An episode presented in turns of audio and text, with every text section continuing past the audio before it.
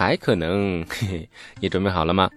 在本集，也就是一百九十三集评论区留言书评剧评不刷屏，并写上今天的指定口令。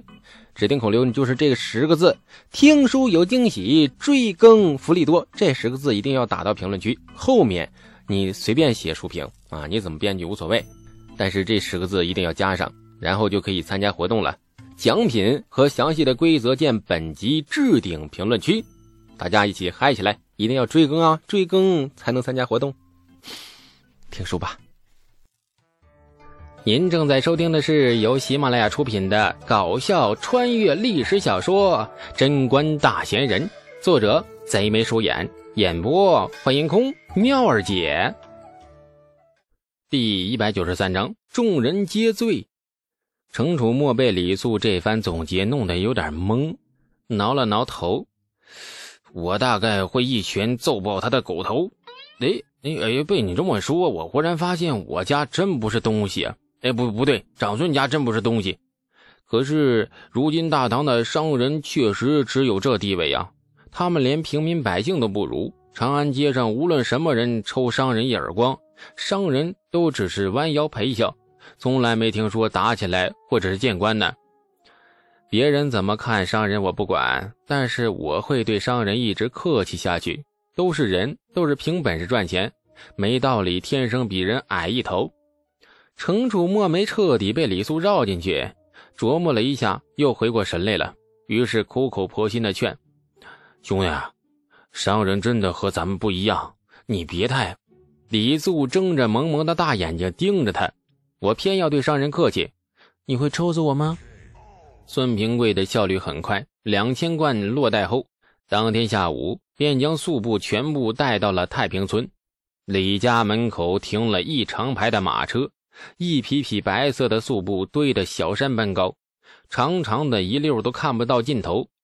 马车到了李家门口，老爹李道正脸色就不对劲了，二话不说，这抡起藤条，满村子追杀不孝子。原因很简单，白色素布不喜庆啊，家里办丧事的太晦气。李素逃过追杀，只好赶紧那雇请村子里的闲散劳力搭棚子，将所有素布全都铺在早已经搭好的竹架子上，绵绵延延数里，花了两天时间，将自家五十亩地的架子全铺满了。远远的望去，一条条白色素带。整齐划一的铺在黑土地上，既工整又对称，煞是好看。李素的身心得到极大的满足。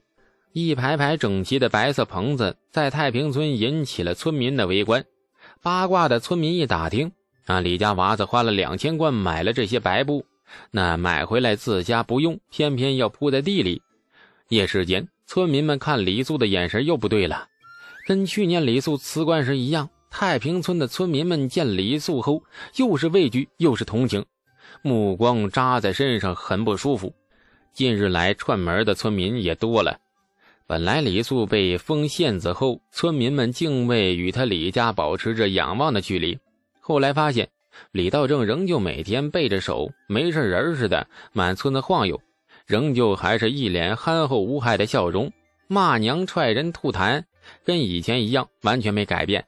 李家那个争气的娃子也从来没有露出半点趾高气扬的跋扈样子，对任何人都是和气友善的很。村民们这才收起了敬畏心理，试着跟往常一样和李家来往。近日来串门的村民特别多，进到院子发现李素在，先是敬畏的打招呼，却不敢从院子中间穿行而过，而是走进院子边沿的回廊，小心翼翼地绕过李素。走到李素身后侧方，拔腿便跑，逃命似的钻进李道正的房中，一副内有恶犬咬死，后果自负的惊惧样子。那气得李素想杀人全家。村民们不理解李素要干什么，李道正也不理解。在他们的认知里，世间万物的生长靠天时而应季，该是夏天、秋天长出的东西，冬天就绝对不可能长出来。所以。李家最近串门的村民多，闲话也多。三五成群的村民聚在李道正房里，也因此多了一些听起来让人想破门而入，然后挨个的顺着队伍一溜大耳光子抽过去的对话。哎呀，娃他爹呀，啊，没你这么当爹的呀！你娃的犯浑，你也咋不拦着呢？这村民甲就痛心疾首。哎，娃长大了，长本事了，现在家里的事他做主，我管不着。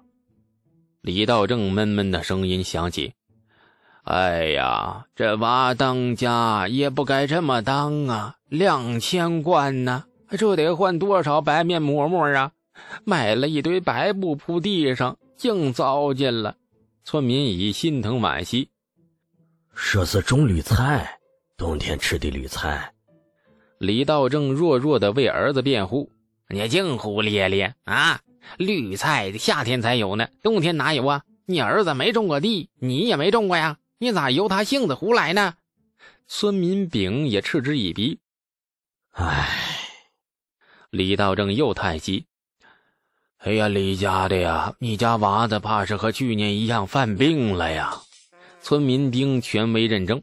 李道正又沉沉叹息：“他犯浑，我能咋办嘛？”村民们异口同声：“抽他呀！”人心险恶，说的就是这帮家伙。见面恭敬的又鞠躬又作揖，对着笑脸一副含笑九泉的样子，仿佛李素有出息是他们教出来的。煽情煽的是泪眼婆娑，背过身便撺掇老爹抽儿子。你不抽还不行，太惯着了。最好每天能够看到老爹挥舞着藤条满村子追杀儿子的画面，才叫喜闻乐见，普天同庆。太平村里住一年，李素渐渐习惯了这些村民们的议论和眼神，什么样的议论他都能接受。有时候李素干的事情确实有点惊世骇俗，村民们没有把他绑在柱子上当异端烧死，说明他们还是很善良的。至于那种看疯子似的眼神，可以自动忽略。众人皆醉我独醒，既有颜值又有才华的天才，注定活的是与众不同。李素决定原谅他们。隆冬时节种出绿菜后，再端一碗满村子瞎跑，偏找人多的地方，当着这帮家伙的面，哎，一口一口的把各种绿菜咬得嘎嘣脆响，不卖，哎，也不送，就每天当着他们的面使劲的造，啥仇都报了。该做的事情都做了，李素耐心的等着大棚里绿菜在大雪飘飞的季节里成熟。几天后的晚上，王直跑回来了，他没回家，深夜敲开李素的家的门。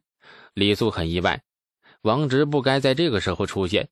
上次冯家命案，东市传言四起，全都是李素授意王直干的。后来传闻流言的吴八斤等人被塞进胡商的商队。沿着丝绸之路去了陇右，王直作为始作俑者，自然也不安全。东宫或官府有心的话，不难追查到王直头上。毕竟这件事情做的并非是天衣无缝，所以事后王直也被李素连夜转移到关中的偏远地方。如今事情过去不到半月，王直却忽然跑回来了，实在令李素颇为的吃惊。啊，出了什么事了？李素心头沉重的问：“没出事，没出事，你跑回来做甚？想虎女了？耶，很纠结呀，要不要考虑把他杀了算了啊？灭口得了，这是最省事、最放心的法子。明天带我去公主府看看他吧，不知道他过得好不好。”王直丑陋的脸上露出浓浓的思念。脸上几颗麻子都绽放出了星辰般的光辉，李素忽然不生气了。世上有什么东西比相思更难挨呢？明年开春，你和虎女成亲吧。王直，你是一个有情有义的人，虎女当初能够在东市被你救下，是她的福气，娶她想必她也不会反对。王直惊喜地看着李素，眼里露出几乎能够融化岩石的狂热。你开开开春就娶她。开春就娶，不过啊，娶她容易，你爹娘那关怕是不容易过。你王家世代皆是关中人，恐怕不会答应你娶一个狐女过门。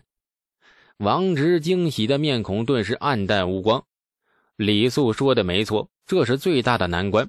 拜李世民这些年佛挡杀佛的霸气所赐，关中人这些年也渐渐养出了傲气。通婚往往都是同县同乡，必须原汁原味的关中本地人。你再远一点也勉强能接受，但是娶一个狐女，那却是万万不会容许的。是的，没错，赤裸裸的种族歧视。关中的血统是最高贵的，哪怕是一个穷的要饭的叫花子，只要他是关中人，那么他也是一个高贵的叫花子。叫花子，像我们是叫花子。大唐国境以外的藩邦异族，在关中人眼里，全都是未开化的猢狲。这时节的大唐人，民族优越感高的是一塌糊涂。王直想娶她进门。画面若看在他爹娘眼里，无异于穿着新郎的锦袍的儿子牵着一只活蹦乱跳的猢狲拜堂。成婚当天，恐怕就得开始操办二老的丧事了。李素说了实话，王直神情很阴沉，显然他也不敢冒大不韪将狐女娶过门。在李素看来，其实这个问题不难解决。如今王直也算是东市有头有脸的人物。在外面买两个小宅院，悄悄把狐女养在深闺中，成亲是别想了。有情人终成眷属，名分暂时放弃便是。不过王直的想法大概不一样。现在的他还只是一个纯情少男，既然走纯情路线，爱上一个女人，必须要给她名分。李素不拦他，以后的生活能教会他一切。今日悄悄回来，明天看过狐女后，我马上便走，不给你添麻烦。回都回来了，没必要着急走。冯家命案，陛下已经有了圣裁，应该算是过去了。你再躲，似乎没什么必要了。今晚你便回家看看爹娘，这几日在家里歇息，跟狐女怎样腻味都可以。再过些日子，等风头彻底平静了，你再去东市呼风唤雨吧。王直大喜，连连点头答应。李素的神情渐渐变得有些忧虑。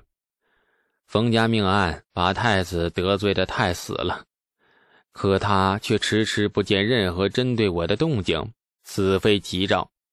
王直咧嘴笑：“你不见动静还不好，或者是太子怕了你了？你曾说过，如今太子位置很危险，内忧外患不断。冯家命案闹得那么大，几句流言差点把他踩进去。”此时他怎敢有别的举动？哼，太子若这般无用，便当是我高看他了。我倒是情愿他先出招，否则这种等着挨揍的日子太难挨了。拳头只有在未发之前才具有危险，太子拳头如今待发而未发，这才是最难受的。王直想了想，嗯，想个法子让他把拳头揍出去。李素沉默了一会儿。我绞尽脑汁，费尽心思，为的就是让别人拳头快点朝我脸上揍。王直，这样干，你觉不觉得我有点贱呢？嗯，确实有点贱。感谢您的收听，去运用商店下载 Patreon 运用城市，在首页搜索海量有声书，或点击下方链接听更多小说等内容。